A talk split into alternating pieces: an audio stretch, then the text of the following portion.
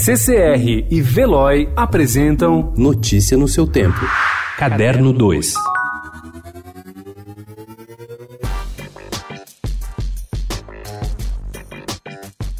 A atriz Regina Duarte disse sim para o presidente Jair Bolsonaro nesta quarta-feira e aceitou assumir a Secretaria Especial de Cultura após se reunir com o presidente no Palácio do Planalto. O anúncio foi feito pela própria Regina a jornalistas após o encontro. Sim ou não,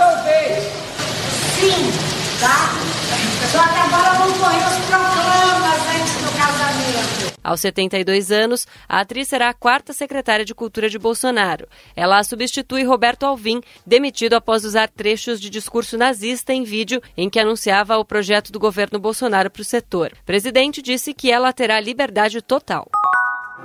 nos todas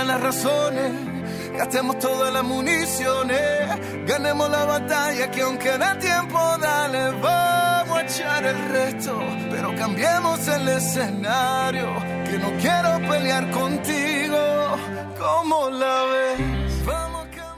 O largo sorriso de Rick Martin desaparece quando o superastro porto-riquenho começa a falar sobre seu próximo álbum. O novo trabalho é inspirado pela turbulência política em Porto Rico, onde as pessoas estão se recuperando dos estragos do furacão Maria e de um recente terremoto de magnitude 6,4 que deixou um morto e destruiu centenas de casas em meio a uma recessão de 13 anos.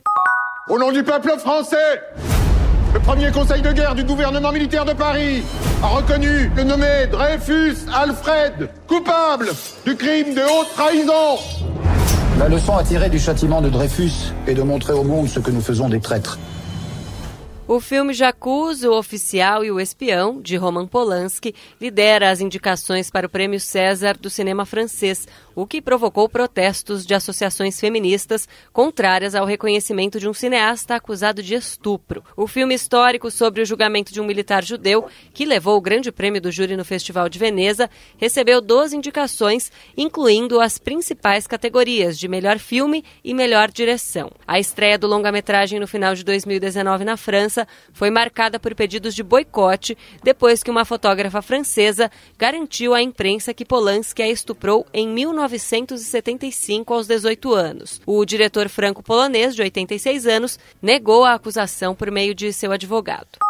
Três anos depois que Joaquim de Marcelo Gomes participou da Mostra Competitiva de Berlim, o cinema brasileiro está de volta à disputa do Urso de Ouro, e de novo com um filme de época. O anúncio foi feito na manhã desta quarta durante coletiva em que o novo diretor artístico da Berlinale anunciou sua primeira seleção oficial. Os brasileiros que vão concorrer ao Urso são Marco Dutra e Caetano Gotardo. São estreantes na seleção berlinense.